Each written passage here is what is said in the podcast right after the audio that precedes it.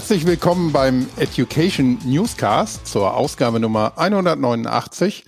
Mein Name ist Christoph Hafner und natürlich mit dabei Thomas Jenewein. Moin. Hallo, moin. Wir wollen heute über Lernen und Arbeiten im Vertrieb sprechen, welche Kompetenzen hier wichtig sind, wie sie erworben werden können, aber auch wie sich das Lernen verändert und auch darüber, ob New Work hier vielleicht auch eine Rolle spielt.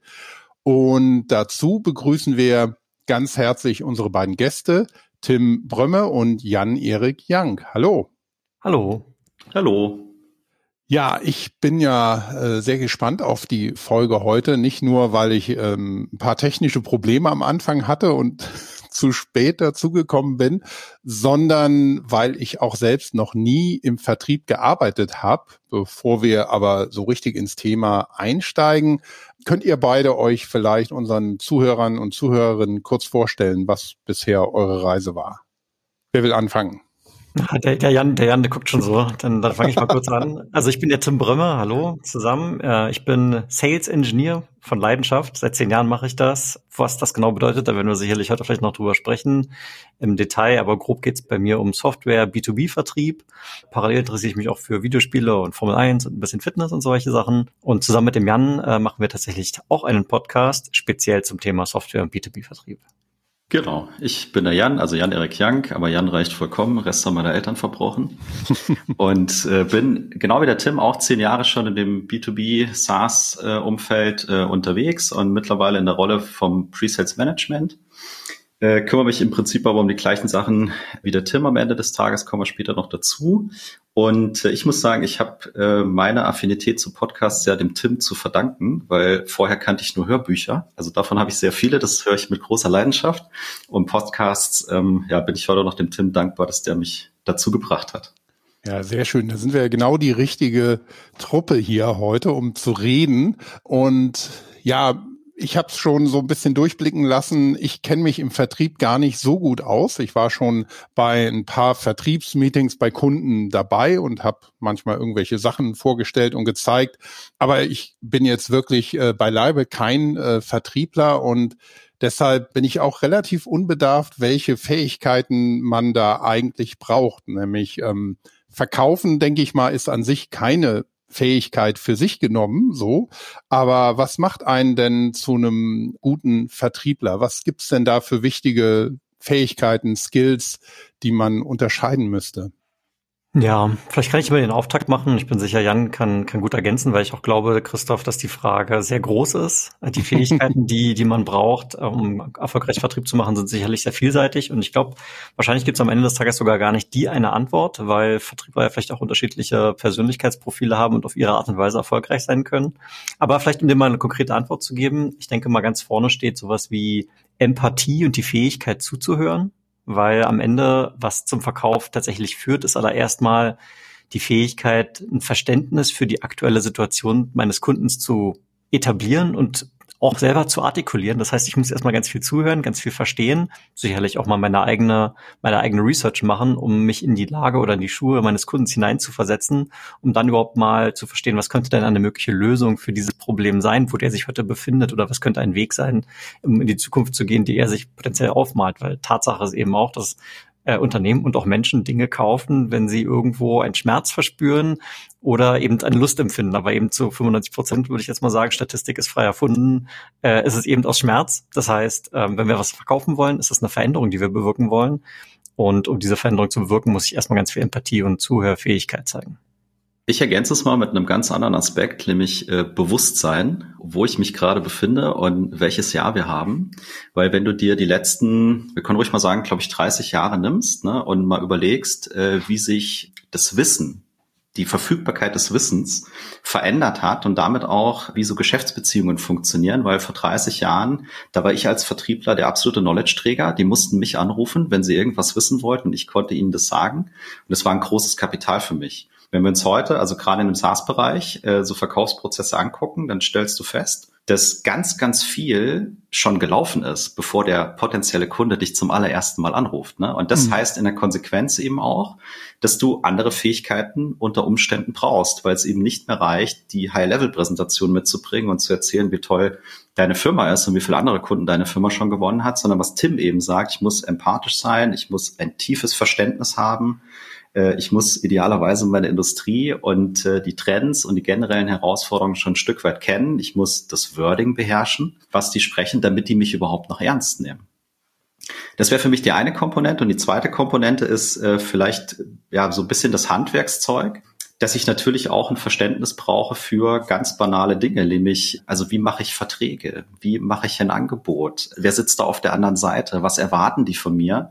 Dass ich nicht irgendwann in den Glauben verfalle, hey, ist alles super, ne? die Fachabteilung hat gesagt, das ist ein tolles Tool, wir wollen es kaufen. Und dann stelle ich fest, oh, es gibt noch einen Einkauf und es gibt noch eine Compliance-Abteilung und Security-Menschen und so. Und die wollen auch noch alle mit mir reden. Und auf einmal habe ich das Problem, dass ich gar keinen Deal mehr habe, weil dann bin ich raus, weil irgendwas nicht stimmt. Also ist aus der Käufersicht zu denken und mir dann einen Plan zurechtzulegen, wie kann ich am besten vorausschauend darauf reagieren ähm, und dem Kunden einen Service bieten, den er woanders eben nicht kriegt, weil es im Vertrieb oftmals noch reaktiv zugeht. Das wären so die zwei Sachen, die ich einfach mal dazu packen würde.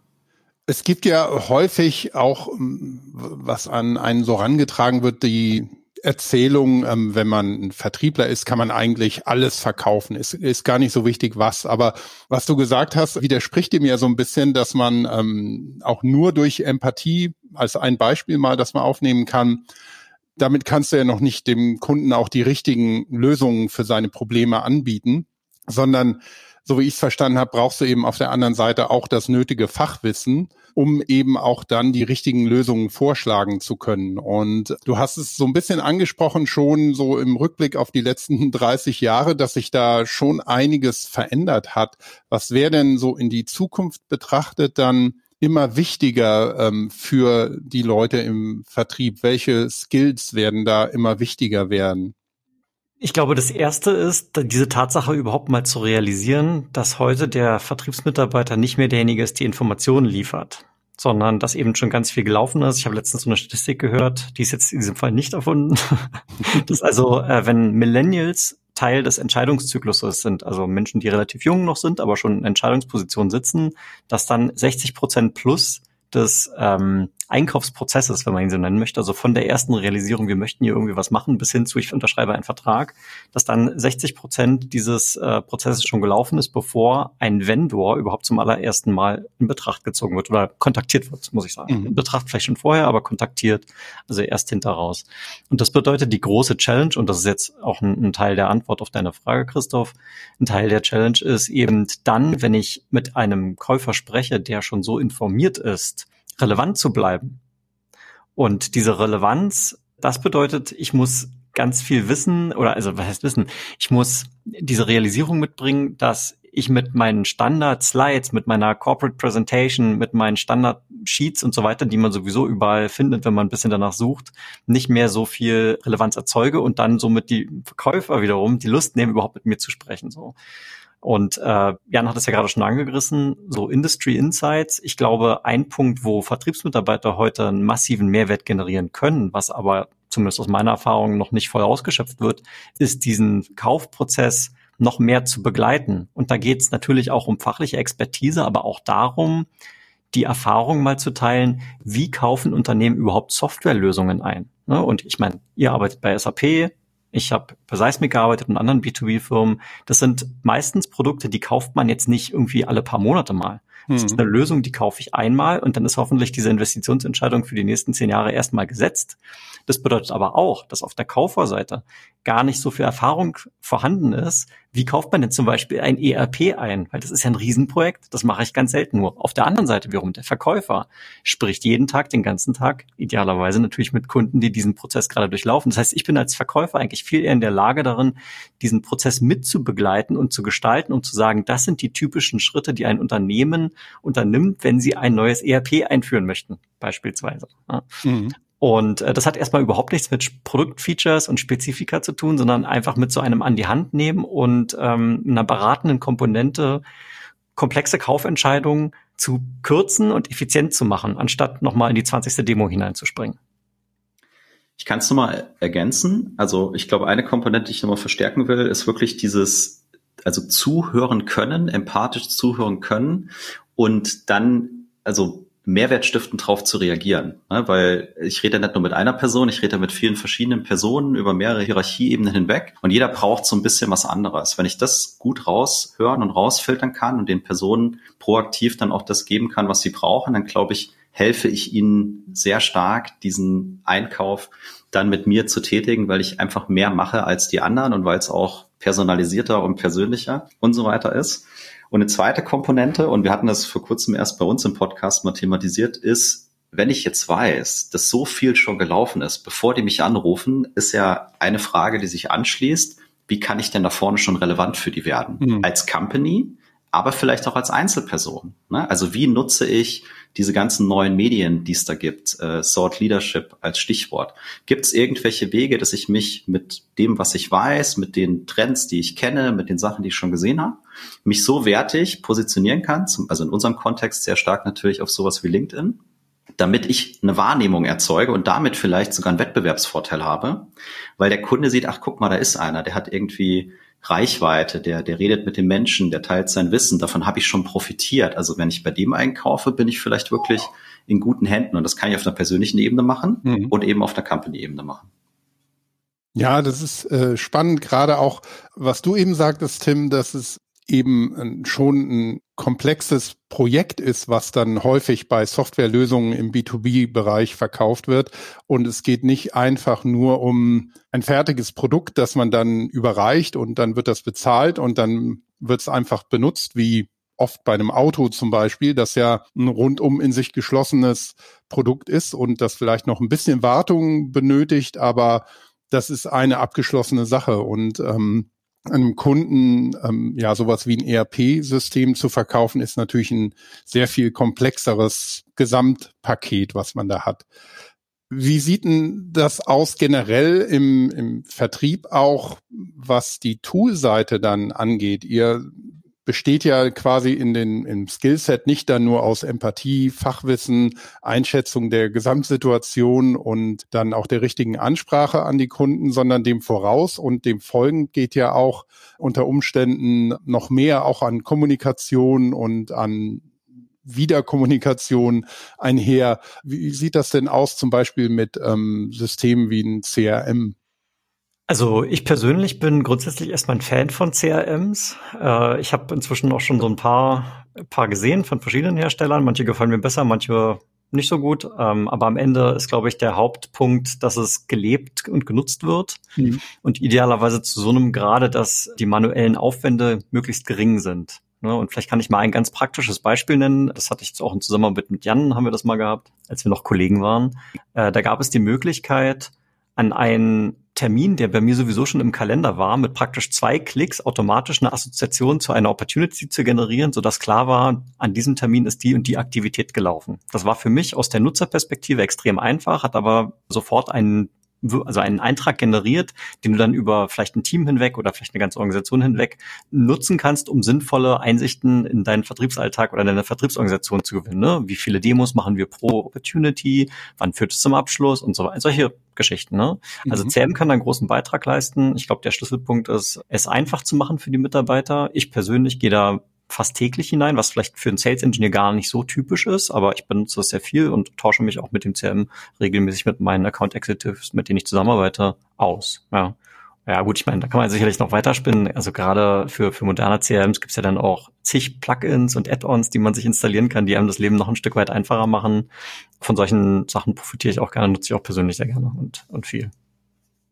Ja, vielleicht mal die Frage äh, von, von meiner Seite. Also was ich von vielen Vertriebler höre, ist, dass sie äh, im Gegensatz zu früher total überwältigt sind von der vielen Admin-Arbeit. Das will natürlich niemand. Auf der anderen Seite macht es vielleicht teilweise Sinn, ne? vielleicht aus Management-Sicht vielleicht manchmal auch äh, mehr wie für Mitarbeiter.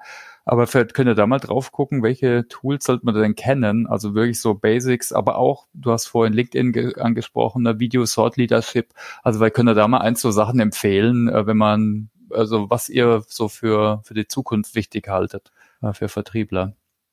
Also ich glaube, zum einen ist auch hier wichtig, dass du das immer aus der Nutzerperspektive denkst. Mhm. Also wenn ich zum Beispiel sage, Management will jetzt CM einführen, weil wir brauchen tolle Reports und müssen Produktivität messen, dann ist die Begeisterung in deinem Team wahrscheinlich über die Maßen groß. Ne? Wenn du aber eben überlegst, was sind so die täglichen Herausforderungen, die ein Vertriebsmitarbeiter, Mitarbeiterin hat und wie kann ich ihr helfen? Und ganz banales Beispiel, äh, können wir auch direkt auch mal Tools nennen. Wie kann ich Terminfindung vereinfachen? Ne? Also muss ich lange hin und her telefonieren und sagen, ach, wann hast du Zeit? Mittwoch, Donnerstag, nachmittags, ah nee, geht doch nicht, keine Ahnung. Oder kann ich es meinen Leuten ermöglichen, einfach eine eigene Landingpage zu haben, vielleicht sogar kombiniert als Team, ja. Und dann schicke ich nur noch einen Link raus und sage, hey, lieber Prospect, lieber Kunde, hier ist mein Kalender, buch dich einfach rein. Ja, ich, ich bin für dich da und dann ist das mit deinem Teams oder mit deinem Zoom-Account verknüpft. Termine sind im, im, im Kalender und die Leute können reinkommen. Massive Zeitersparnis, gerade wenn du eine große äh, Sales-Organisation hast. Also diese, diese Kleinigkeiten und was Tim und ich genutzt haben sehr aktiv war sowas wie Calendly. Ja? Mhm. Aber es gibt ganz viele Anbieter aus USA, aus Deutschland, die genau das machen oder das CRM bringt das teilweise im Bauch schon mit. Also das, das sind für mich solche Geschichten. Wenn ich Vertrieb angucke, was brauchen die immer? Referenzen. Mhm. Die brauchen immer Referenzen, weil die Kunden es immer haben wollen. Also muss ich mir überlegen, wie kann ich sowas wie meine Referenzen so einfach organisieren, dass in dem Moment, wo es einer braucht, er nur noch reingreifen muss und sofort teilen kann. Und das kann ich sehr banal machen, weil ich eben eine gute Ordnerstruktur gemacht habe und das up-to-date halte. Oder das kann ich eben auch mit, äh, wo, wo Tim ja gearbeitet hat, mit einer Seismic zum Beispiel unterstützen. Ne? Weil die genau sich zu dieser Problemstellung Gedanken gemacht haben. So, das waren mal drei. CRM, Terminfindung und ähm, organisiere die Dokumente, die du ständig brauchst, so, dass deine Leute sie, äh, sie verwenden können. Weil jede Sekunde, die du irgendwie in Gruppenchat posten musst, äh, hey, wir hatten eine aktuelle Referenz, finde ich verschenkte Zeit, hast du in deiner Org irgendwie was falsch gemacht. Vierte Sache für mich, Collaboration. Mhm. Ganz wichtig, Collaboration. Und da sage ich gar nicht hier, da brauchst du ein Tool, um Collaboration zu machen, sondern mal sich grundsätzlich zu überlegen, welche Kommunikationspunkte sind uns wichtig? Wie wollen wir eigentlich miteinander sprechen? Sprechen wir überhaupt die gleiche Sprache, wenn es um Opportunities, Kunden und Serviceanfragen geht? Also das mal irgendwie so zu vereinheitlichen aus einer Prozess- und Organisationssicht. Und dann spielt da vielleicht ein CRM mit rein, vielleicht habe ich eine Microsoft-Infrastruktur und nutze halt äh, Teams, ja, vielleicht hat jemand Slack, ja, vielleicht hat jemand was, was ganz anderes. Ich behaupte an der Stelle, das Tool ist fast egal wenn du das andere für dich geklärt hast. Ja. ja. aber Collaboration würde ich als absolut essentiell beschreiben. Du musst einen Weg haben, dass du schnell die Leute erreichst, dass es gleichzeitig dokumentiert wird, dass es nachgehalten wird, dass wenn der Nächste reinguckt, auf dem gleichen Wissensstand ist. Das sind ganz, ganz essentielle Dinge aus meiner Sicht. Mhm. Ja, danke. Also da fällt mir nur ein, ne? wir hatten gerade diese Woche haben wir einen aktuellen Podcast zu Getting Things Done und Tools, die wirklich ein unterstützen, Dinge besser geregelt zu kriegen. Und da haben wir genau das Gleiche besprochen. Ne? Also ja, absolut valider Punkt. Ne? Und da kommt es immer drauf an. Also manche leben in einem Microsoft-Universum, da gibt's coole Tools, aber muss nicht sein, gibt's auch andere natürlich. Und wenn ich noch eine Sache von dir aufgreifen darf, äh, Thomas, du hast ja gesagt, beschweren sich über zu viel Admin-Work. Ne? Und ich kann das verstehen. Aus meiner Sicht hat das aber nichts mit Tools zu tun, sondern einfach, dass du schlechte Strukturen und schlechte Prozesse hast und nicht verstanden hast, was deine Organisation und deine Menschen eigentlich brauchen, um effizient arbeiten zu können. Weil dieses Ding, ja, unser Tool kann das nicht oder das, ich finde, das sind alles Ausreden. Ne? Also wenn ich ein echtes Interesse habe, meine Organisation effizient zu machen und den Leuten das zu geben, was sie brauchen, dann werde ich einen Weg finden. Und wie das Tool am Ende heißt, ist für mich die zweite Frage. Erstmal musst du klären, was brauchen wir, wie wollen wir miteinander umgehen und was ist notwendig, wie sehen die Schnittstellen aus, die Interaktionen. Und dann werde ich auch das passende Tool finden, weil die Tools sind alle da. Mhm. Da wird es nie dran scheitern. Mhm. Ja, und was wir jetzt in letzter Zeit immer öfters äh, thematisiert haben, ist auch das Thema Change Management. Ne? Oft wissen die Leute auch gar nicht, warum wird jetzt ein Tool eingeführt und was ist jetzt überhaupt die Story, was ist der Wert für mich, was ändert sich für mich. Also auch wichtig, äh, ja, aber ich habe noch eine Frage äh, vorbereitet und zwar, man, man kann das Skills und Kompetenzen so Experten äh, machen das auf jeden Fall gern, die, die das einteilen in so Rahmenwerke, ne? zum Beispiel so Methodik, äh, Soft Skills, äh, wie wir auch immer. Und da bin ich auch drauf gekommen. Gibt es jetzt auch eigentlich irgendwelche Vertriebsmethoden, die sich geändert haben? Also ich kenne von früher noch, da gab's ja, ist ja immer die Frage, wo kommt's her? Manchmal will jemand einfach ein Buch oder ein Training verkaufen zu Spin-Selling oder Challenger-Selling, gibt's zu allem dann ein Buch und eine Schulung und so weiter. Ne? Aber äh, Auf der anderen Seite sind manche Sachen eine ganz hilfreiche Checklisten oder äh, Ansätze. Gibt es da irgendwas Neueres, was, was man sich anschauen könnte, was ihr empfehlen könnt? Also ich da, ich muss sagen, da bin ich jetzt nicht der Experte, ob es jetzt das neueste Vertriebsframework gibt. Du hast ja jetzt gerade schon ein paar genannt. Ne? Mir fällt auch noch sowas ein wie Miller Hyman, äh, Challenges Hey, whatever. Äh, ich glaube, den großen Beitrag, den diese Rahmenwerke heute noch leisten können, auch wenn sie teilweise 20 oder 30 Jahre alt sind, äh, ist, dass, dass sie einen Beitrag leisten können, dass man eine gemeinsame Sprache etabliert. Mhm. Na, ich mache mal ein Beispiel, um es ein bisschen greifbarer zu machen. Jan und ich haben uns kürzlich zu Buying Personas Gedanken gemacht. Ne? Da gibt es dann sowas wie einen Coach, dann gibt es den den, äh, wie sagt man, Technical Buyer, dann gibt's den Economic Buyer und so, ne? Und sich darüber mal Gedanken zu machen, was eigentlich hinter diesem Begriff steht, ne? Und also gerade sowas wie der Coach, ne? Das ist so die typische Falle, in die jeder Vertriebsmitarbeiter tappt und dann sagt man ja, die Person, mit der ich am meisten spreche, ja, das ist mein Coach. Ne? Aber vielleicht auch einfach nur der Projektleiter, der mit jedem Vendor spricht. Und nur weil der dir in der Woche zwei, drei Stunden Aufmerksamkeit äh, schenkt, heißt es noch lange nicht, dass er es mit den anderen auch nicht macht. Ne? Also nur mal ein Beispiel. Und diese Rahmenwerke können dazu einen Beitrag leisten, dass man sich innerhalb der Vertriebsorganisation, wenn man dann also zwischen Sales Engineers und Vertrieb und Vertriebsleitung über Opportunities spricht, eine gemeinsame Sprache zu etablieren, sodass man auch wirklich weiß, was man meint und man überhaupt Gewinn bringt und wirksam darüber sprechen kann und die Sachen entwickeln kann.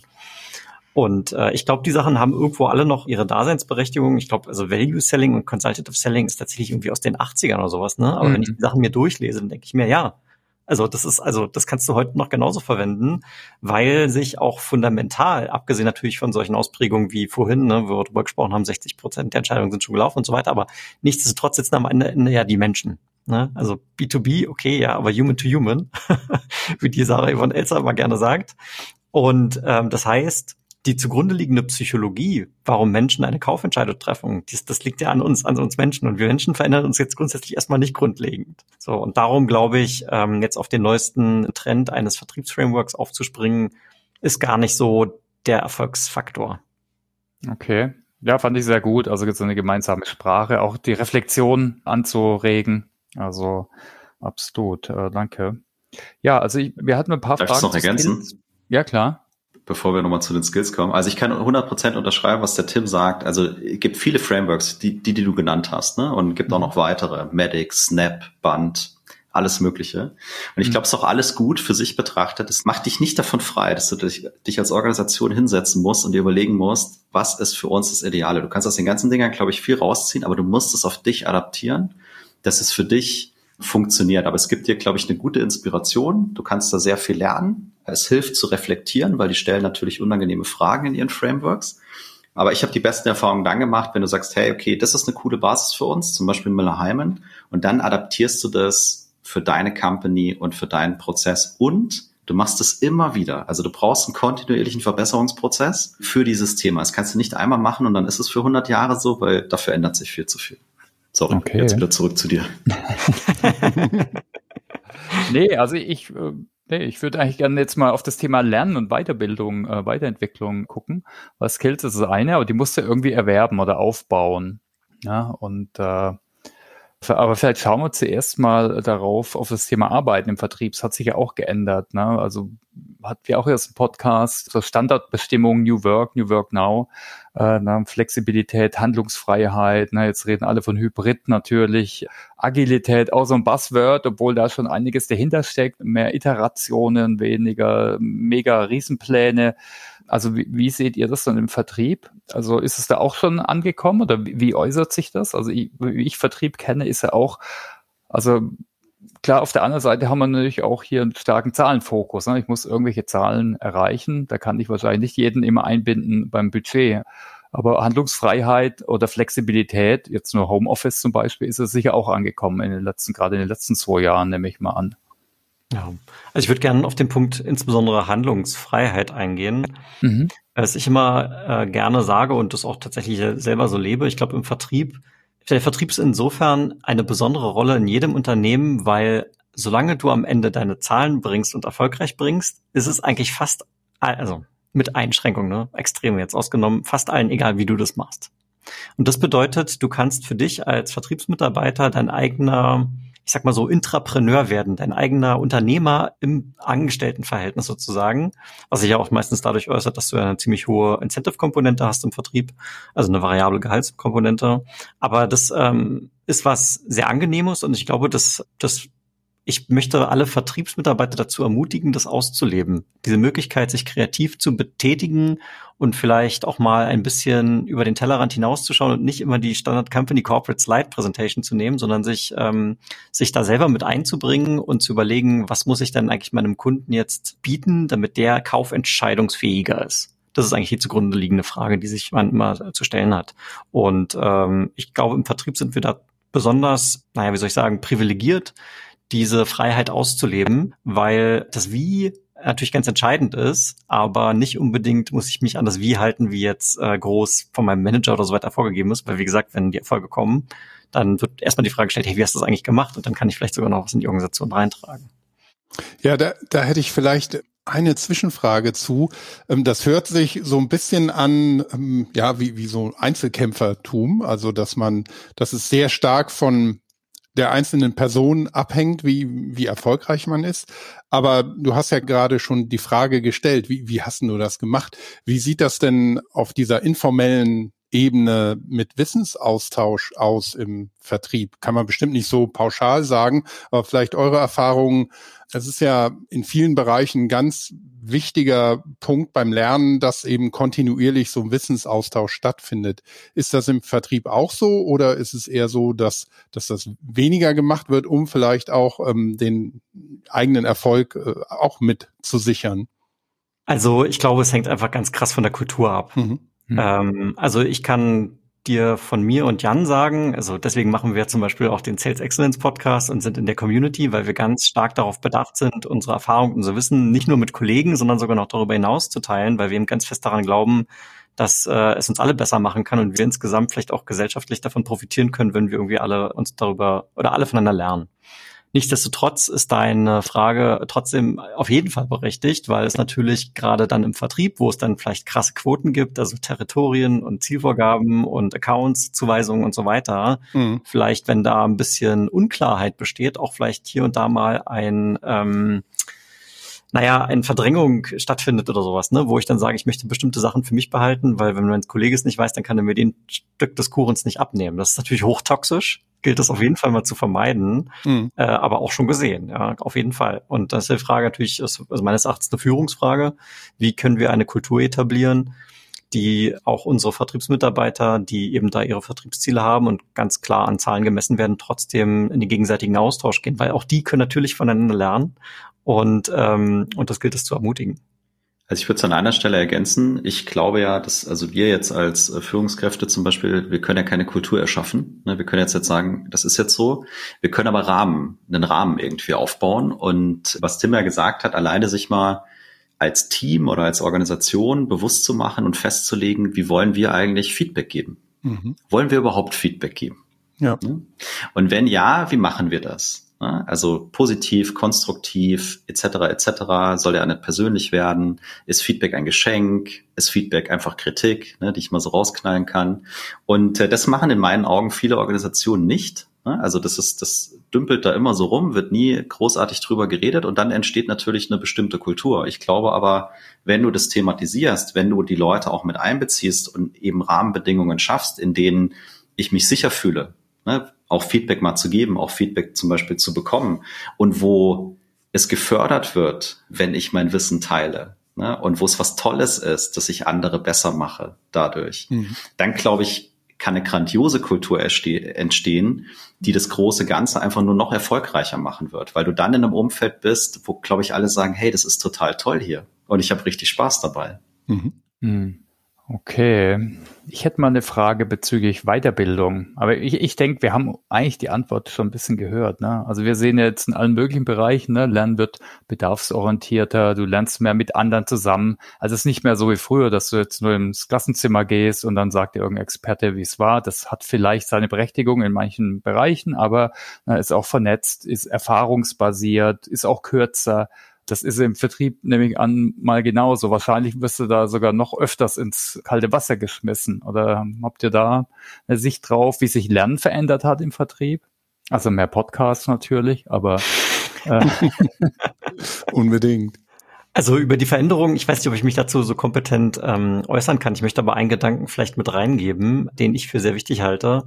Und sicherlich ist es so, dass egal wo man als Angestellter ist, der Arbeitgeber einem manchmal mehr, manchmal weniger Infrastruktur und Möglichkeiten der Weiterbildung anbietet. Und das ist natürlich schon mal großartig und, und je mehr, desto besser würde ich fast sagen, weil wenn ich dann äh, mich zu bestimmten Themen entwickeln möchte und da gibt es ein Lernangebot von meinem Arbeitgeber, dann freue ich mich ja darüber und kann es nutzen. Ne? Gleichzeitig, glaube ich, ist man aber auch in einer Angestelltenfunktion durchaus gut beraten, vielleicht auch mal über den Teller des eigenen Angebotes vom Arbeitgeber hinauszuschauen. Das machen ja und ich auch ganz aktiv und schauen, also nur ein konkretes Beispiel zu geben, ne, uns treibt gerade so um, wie schreibt man eigentlich einen guten Text? Also Copywriting mhm. sagt man im Englischen, ne? also irgendwie einen Text schreiben, der vielleicht verkauft, einen Text schreiben, der Aufmerksamkeit erregt, einen Text schreiben, der die Leute berührt. Und äh, das ist eine Fähigkeit, die, äh, die eignen wir uns gerade an. Da haben wir uns tatsächlich auch mal einen Kurs gekauft, der war auch jetzt nicht günstig, aber wir haben gesagt, das ist uns wert und, ähm, und das wird uns langfristig weiterhelfen, einerseits beruflich, aber sicherlich auch mit dem Podcast und so weiter. Und ich glaube, dass dort extrem viel Potenzial einfach drin steckt. Und äh, manchmal muss man vielleicht nicht unbedingt darauf warten, dass einem der Arbeitgeber ein, das Training auf dem Teller serviert, sondern vielleicht auch selber bei sich erkennt, ich habe hier ein Interesse, eine Leidenschaft und ich möchte die entwickeln und es wird auch zuträglich sein. Und vielleicht ist nicht sofort alles perfekt und da, was ich äh, nutzen kann, aber vielleicht gehe ich auch in die Eigeninitiative und bilde mich weiter, weil ich einfach Freude daran habe und weil ich glaube, dass es das Richtige ist. Also ich würde sagen, es hat sich auf jeden Fall verändert. Ne? Thomas, du hast gerade zum Beispiel gesagt, Podcast. Es gibt irgendwie jetzt neue Medien. Es gibt total tolle Online-Kurse, Plattformen, die wirklich funktionieren. Es gibt YouTube schon schon eine ganze ganze lange Zeit. Also die Vielfalt und ähm, die Hürden sind so niedrig. Also Wissen zu konsumieren, das ist das ist sofort mhm. verfügbar. Ne? Das hast du immer in deiner Hosentasche auf deinem Smartphone dabei. Du musst einfach nur in diese Welt eintauchen. Und ich finde den Gedanken, den Tim angefangen hat, für sich selber zu reflektieren what's important to me, also was ist mir wichtig und was brauche ich, um mit dem, was ich für mich da so bestimmt habe, erfolgreich zu sein und dann zu gucken, was gibt's. Ne? Und also wie du gesagt hast, Tim, bei großen Firmen jetzt wie bei uns bei SAP hast du ein riesiges Angebot, was einfach schon da ist. Und auch da draußen hast du ganz viele Angebote, die auch gar nichts kosten erstmal. Ne? Also die Podcasts sind ja alle umsonst. Da kann ich mich ja bedienen. Und die YouTube-Kanäle zum Beispiel sind auch umsonst. Also auch da finde ich, spielt das Thema Bewusstsein wieder eine Rolle. Und äh, was ich feststelle, ist auch die jüngeren Leute, die ich jetzt zum Beispiel mit dem Team habe, da ist so, also eine ho hohe Begehrlichkeit, Wissen zu konsumieren. Ne? Also die, die ziehen das, ziehen das regelrecht an, ja, noch stärker als äh, Tim und ich das jetzt vielleicht machen. Also auch da, glaube ich, verändert sich ähm, äh, generationsmäßig vielleicht was, was da die Erwartung halt, Erwartungshaltung ist an Input, den, den man dann bekommt. Okay, danke. Ja, vielleicht gucken wir mal auf euch selbst, ja, wie ihr so lernt oder was eure Glaubenssätze sind. Tim, ich fange vielleicht gerade mit dir wieder an. Was ist denn dein Glaubenssatz oder Narrativ zu Lernen und persönlicher Weiterentwicklung? Hast du da einen oder zwei?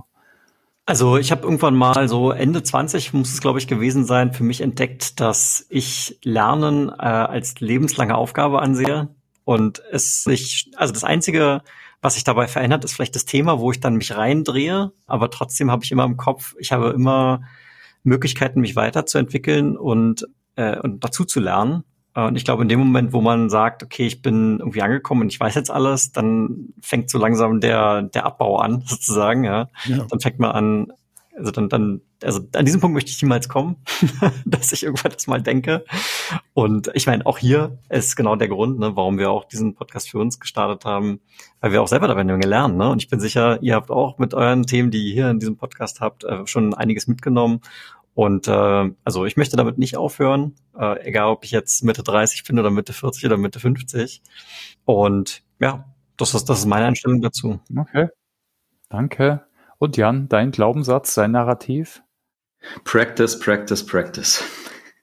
Also ich glaube, dass ähm, wenn du neue Dinge äh, lernst, dass äh, so ein, also dieses Ausprobieren, ne, so ein spielerischer Ansatz auch und äh, sich selber die Zeit zu nehmen, Dinge zu wiederholen und zu reflektieren und neue Erkenntnisse zu gewinnen und es immer weiter zu, zu verbessern, glaube ich, ist extrem wichtig und kann dich extrem weit bringen. Und das schließt sich vielleicht noch eine zweite Komponente an, zumindest bei mir so. Es muss nicht immer ein Riesensprung sein, ne? sondern wenn ich jeden Tag irgendwie ein Prozent besser werde, dann bin ich am Jahresende auch 37 mal besser als am Jahresanfang. Ähm, habe jetzt nicht ich erfunden, sondern wer das Buch Atomic Habits oder die 1%-Methode gelesen hat, da, da steht es drin. Mhm. Und das finde ich einen ganz tollen Ansatz, weil ähm, damit wird es auch nie zu viel und der Berg nie zu groß. Ne? Und du hast ständig Erfolgserlebnisse. Ähm, und die zwei Sachen, die helfen mir immer, wenn es um neue Dinge geht, äh, auch den Spaß nicht zu verlieren, ne? weil es mich nicht überfordert und weil ich selber sehr feinfühlig steuern kann, wie weit gehe ich halt heute. Was habt ihr denn derzeit auf der To-Learn-Liste? Ihr habt eigentlich schon einen Punkt gesagt, oder? Das ist äh, schön oder gut schreiben, überzeugend schreiben. Habt ihr noch andere Punkte, die ihr gerade, an denen ihr gerade arbeitet oder lernt? Also für mich wird jetzt in der Zukunft das Thema Führung noch einen größeren Teil meiner Rolle einnehmen, weil ich die, die Rolle wechsle. Und äh, das ist dann für mich wahrscheinlich das nächste Thema, wo ich noch mehr Zeit mit verbringen werde. Okay, danke. Bei mir ist es ich würde sagen, visuelle Kommunikation. Ne? Also ich habe ein Riesenproblem mit Augenkontakt. Ne? Nicht, nicht erst seit gestern, also es begleitet mich. Das steht auf meiner ongoing, ongoing To-Do-Liste auf jeden Fall, also begleitet mich ständig. Und jetzt mal out of, out of business, ähm, Gitarre lernen. Ah, schön. Was wirklich eine Riesen-Challenge für mich ist, weil ich überhaupt keinen Plan habe von Noten und wie Musik allgemein funktioniert. Deswegen ist es eine ganz tolle neue Welt für mich, aber eben auch anstrengend und, und schwierig. Und da greift wieder das bei dieser 1%-Geschichte ganz gut, um den Spaß nicht zu verlieren. Ja, ja das ist aber bestimmt eine gute Sache. Ich, äh, ja, ich schleiche hier auch immer im Homeoffice um ein Klavier, das hier so ein bisschen verwaist steht, aber habe mich bisher noch nicht getraut. Respekt daher. Ja, Tim, also übrigens für, aber weißt du wahrscheinlich, ne, für Führung gibt es ganz viele tolle Podcasts. Ich, als ich früher mal Führungskraft war, eine Zeit lang, hatte ich zum Beispiel den Manager Tools Podcast, also echt super mit vielen Basics, aber auch viel Interviews, also fand ich super hilfreich, aber da gibt es sicher auch einige in Deutsch. Äh, ja, cool. Vielleicht Danke können wir, ja, gerne können wir vielleicht auch in die Show Notes machen, weil es echt, ein, echt eine gute Quelle. Hm. Von wegen Quellen, genau. Was sind Quellen oder Tipps für euch, wie man sich up to date halten kann, wenn man jetzt ein bisschen mehr über Vertrieb lernen will? Was nutzt ihr da? Podcasts, natürlich euren Podcast müssen wir auf jeden Fall verlinken, aber irgendwie Communities, andere Quellen, die ihr hilfreich findet? Also jetzt gerade in unserem äh, Bereich des Sales Engineering, sicherlich das Pre-Sales Collective ist ganz vorne mhm. mit dabei. Die haben ja Webinars, die haben auch nochmal einen eigenen Podcast, eher dann englischsprachiger Content natürlich. Auf jeden Fall, ich meine, klar, Podcast-Medium, wahrscheinlich aber jeder, der hier reinhört und bis hierhin noch dabei ist, wird sowieso schon Podcast für sich entdeckt haben. Das ist äh, für mich ein Captain Obvious. Und eine Sache, die vorhin auch Jan gesagt hat, äh, auf jeden Fall YouTube. Also YouTube ist eigentlich die größte, äh, größte Schule der Welt, ja, zu jedem Thema und sei es auch noch so was Triviales, findest du irgendwie ein YouTube-Video, was dir sofort zeigt, so geht's. Also das ist wirklich, äh, das ist brutal, nutze ich, ich würde sagen, fast täglich. Und Vertrieb, hast du da spezielle Leute oder Kanäle, den, die du empfehlen kannst?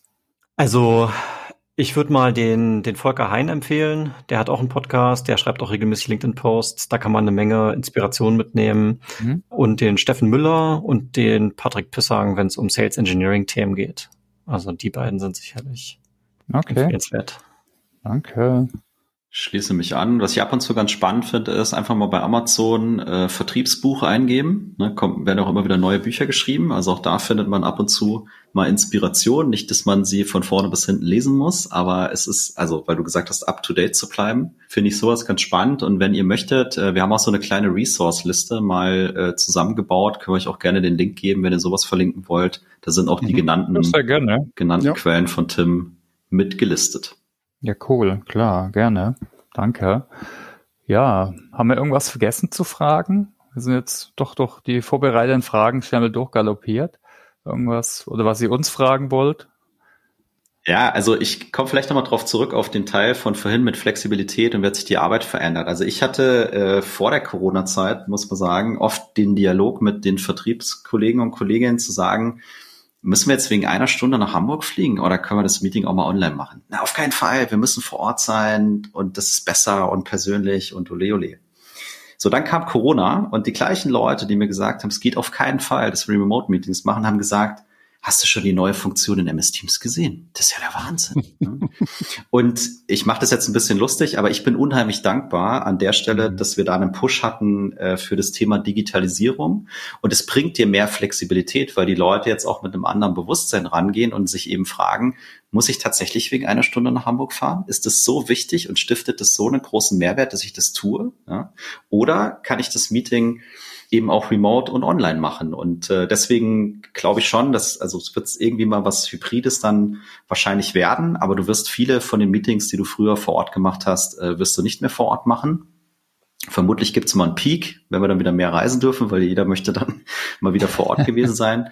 Es wird sich einpendeln und ich persönlich bin dann gespannt, welche Herausforderungen daraus entstehen. Ne? Weil die ganze Zeit, die du nicht auf der Straße bist, sondern an deinem Rechner zu Hause im Homeoffice sitzt, die kannst du jetzt auf einmal ja produktiv sein.